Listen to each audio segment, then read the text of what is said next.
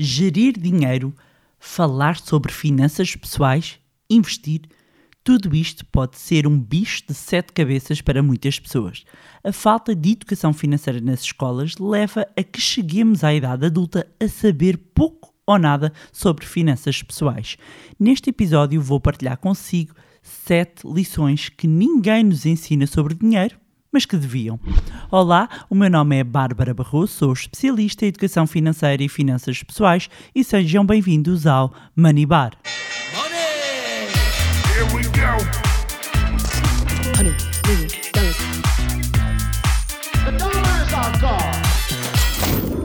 Olá, meus amigos, como é que vocês estão? Espero que estejam todos bem, de boa saúde.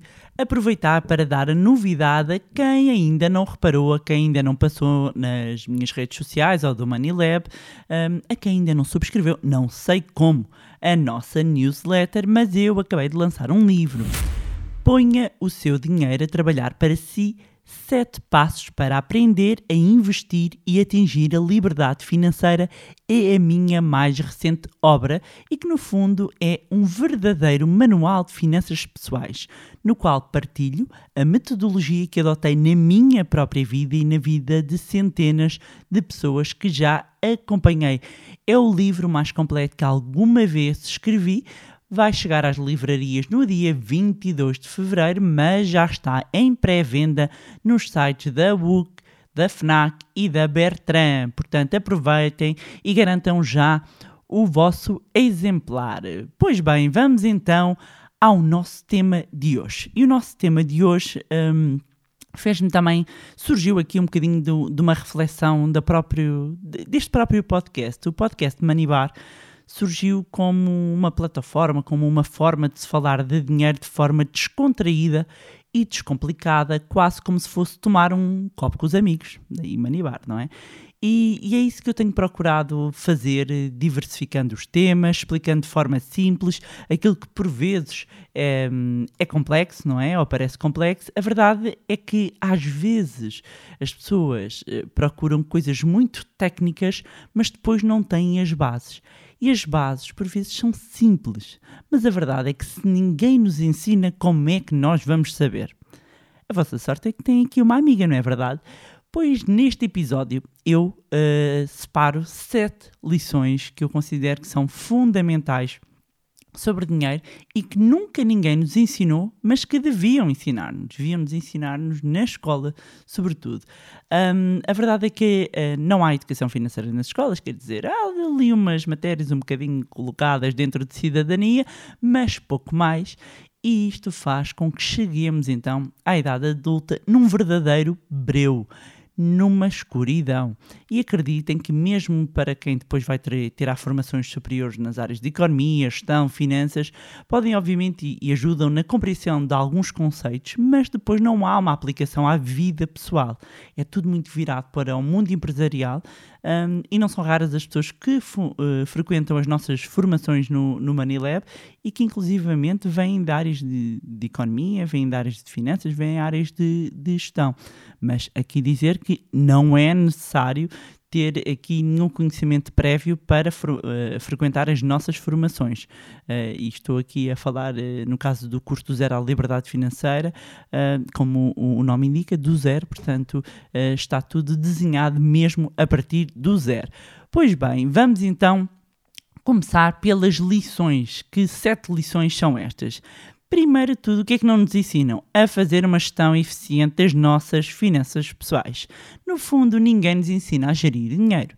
Ninguém nos ensina como fazer um orçamento, como organizar ou dividir as despesas pelas diferentes cate categorias, um, sabermos idealmente que, que peso e que percentagem cada categoria deve ter no nosso orçamento, que cuidados devemos ter uh, e a ponderação que as dívidas devem ter no, or no nosso orçamento. No fundo, a gestão da nossa vida financeira. E quando é que nós aprendemos isto, meus amigos? Quando saímos de casa dos pais e nos fazemos à vida. Essa é a realidade. Só que é muito difícil passar de uma vida em que estamos uh, dependentes e imaginando que este é um assunto, imaginando não, é o que acontece de facto, que não se fala em casa e de repente somos confrontados com todo um mundo novo que nunca ninguém nos falou.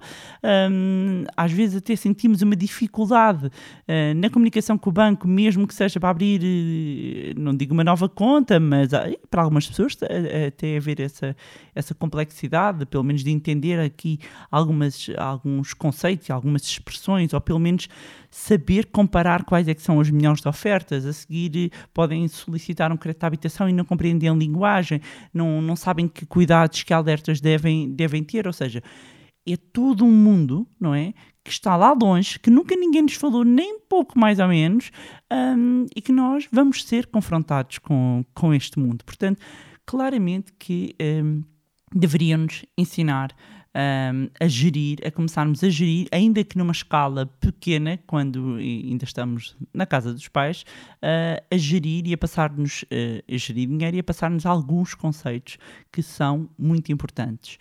Depois, a segunda lição que nunca ninguém nos ensina sobre dinheiro e que nos deviam ensinar.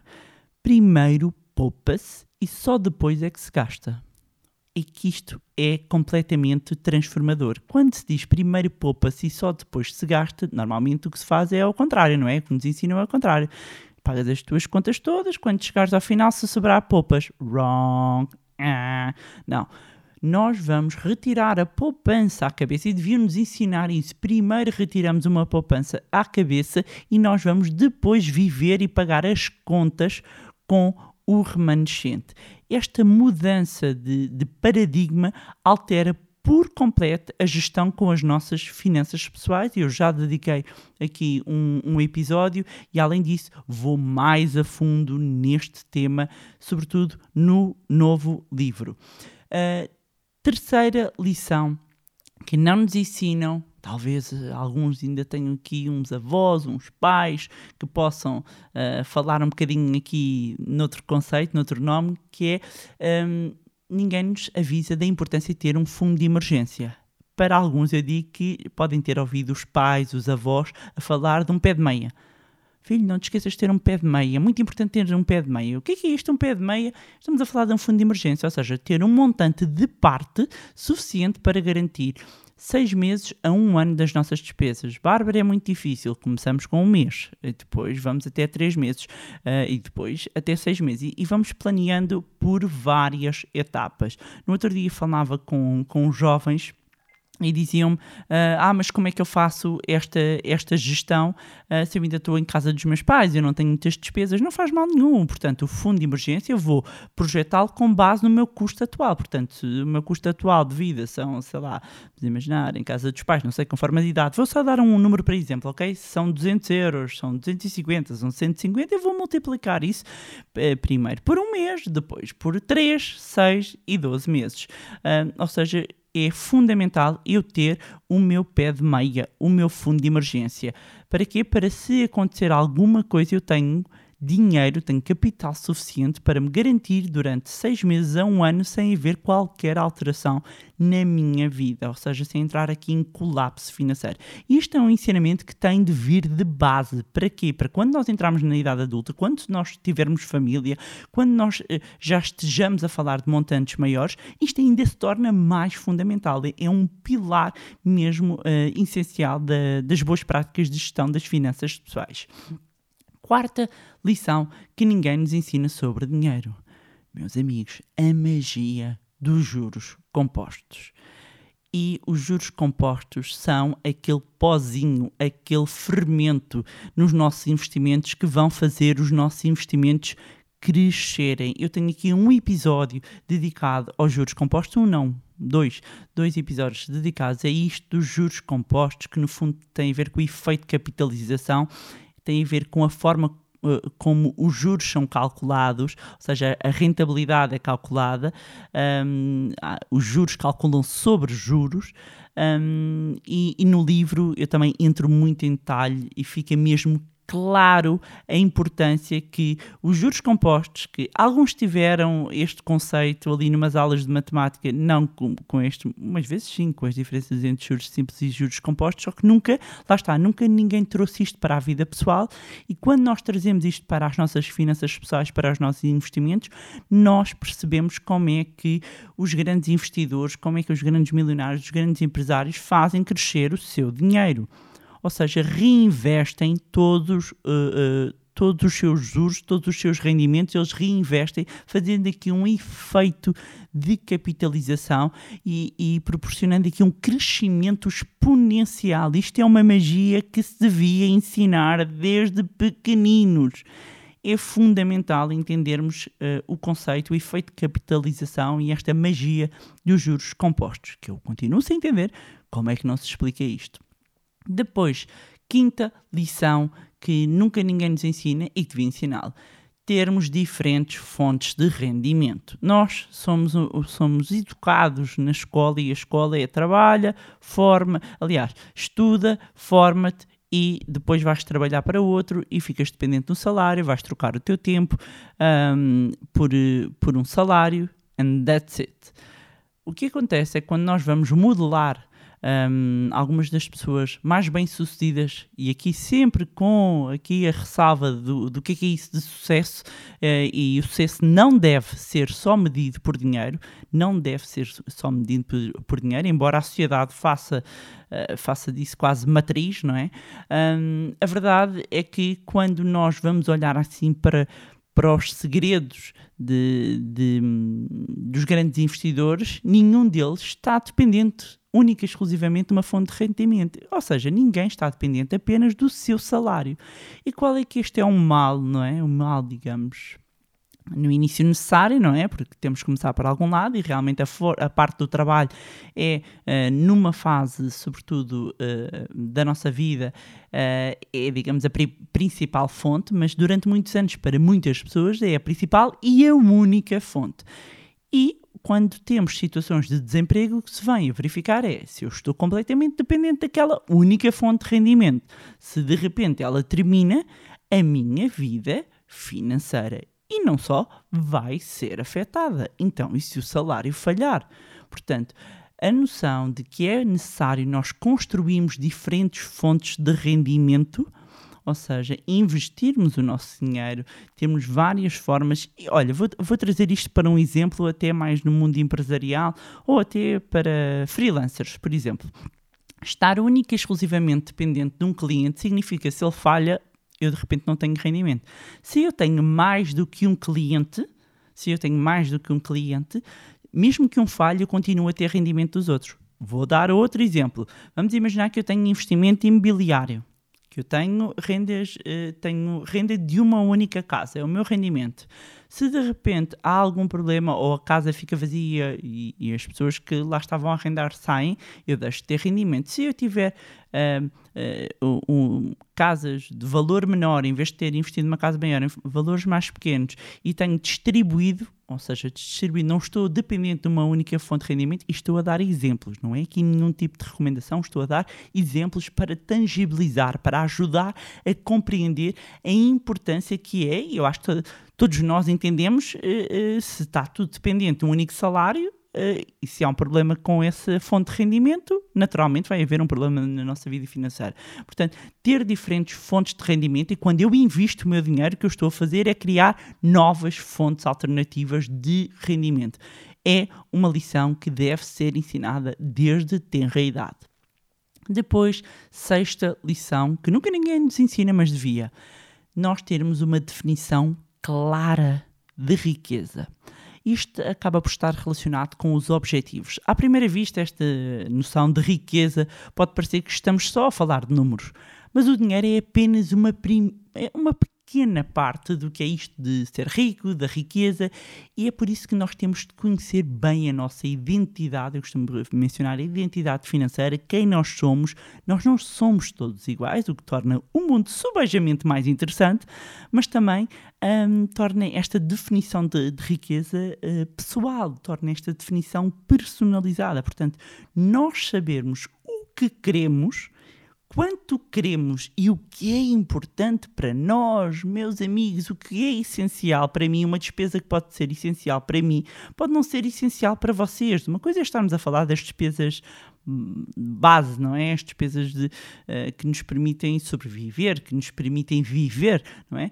Agora, quando nós entramos no patamar a seguir, há coisas às quais eu atribuo importância que às vezes mesmo o meu marido não atribui, que os meus filhos não atribuem, que os meus amigos não atribuem, e há outras coisas que são importantes para essas pessoas um, e que eu não colocaria no orçamento, mas que essas pessoas colocam. Portanto, uh, nós temos uh, esta clara definição de riqueza, estou a usar aqui a riqueza o que é, o que é riqueza para si? Reflita. Reflita e reflita com a sua cara metade. O que é riqueza? E quando nós começamos, se calhar, aqui a ir um bocadinho mais fundo, nós constatamos que a maioria daquilo que para nós é riqueza nem sequer está no dinheiro em si, nos números em si. Ainda que o dinheiro depois possa ajudar, mas uh, às vezes uh, até a melhorar essas outras áreas que para nós são core em termos de riqueza. Um, ou não, não é? Depende, lá está, riqueza uh, pessoal e personalizada. Um, faça essa reflexão. O que é riqueza para si?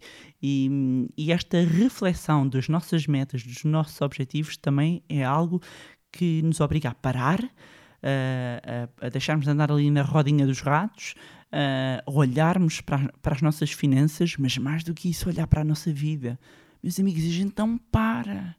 Nós não paramos para pensar mas parece que vivemos em piloto automático. Casa, trabalho, trabalho, casa. Agora é de, tudo em teletrabalho, é da cozinha para, para a sala, da sala para o escritório. E andamos nisto aqui meio dormentes, não é? Depois vem o fim de semana, damos um passeiozinho no parque, junto ao mar, aqui e ali, e não, e não refletimos. Achamos que, pronto, é só mudar, é só mudar de emprego, um, que vamos ganhar mais. Ou seja, parar refletir, refletir em termos individuais, refletir em família, refletir em casal, o que é verdadeiramente importante para si, o que é para si riqueza. E por fim, sétima lição uh, que nunca ninguém nos ensinou sobre dinheiro e que devia ensinar, que é como investir o nosso dinheiro. Ninguém nos explica que se deixarmos o nosso dinheiro parado significa que estamos todos os dias a ficar mais pobres a não ser aqui a vossa amiga que está sempre aqui a bater nesta tecla, não é?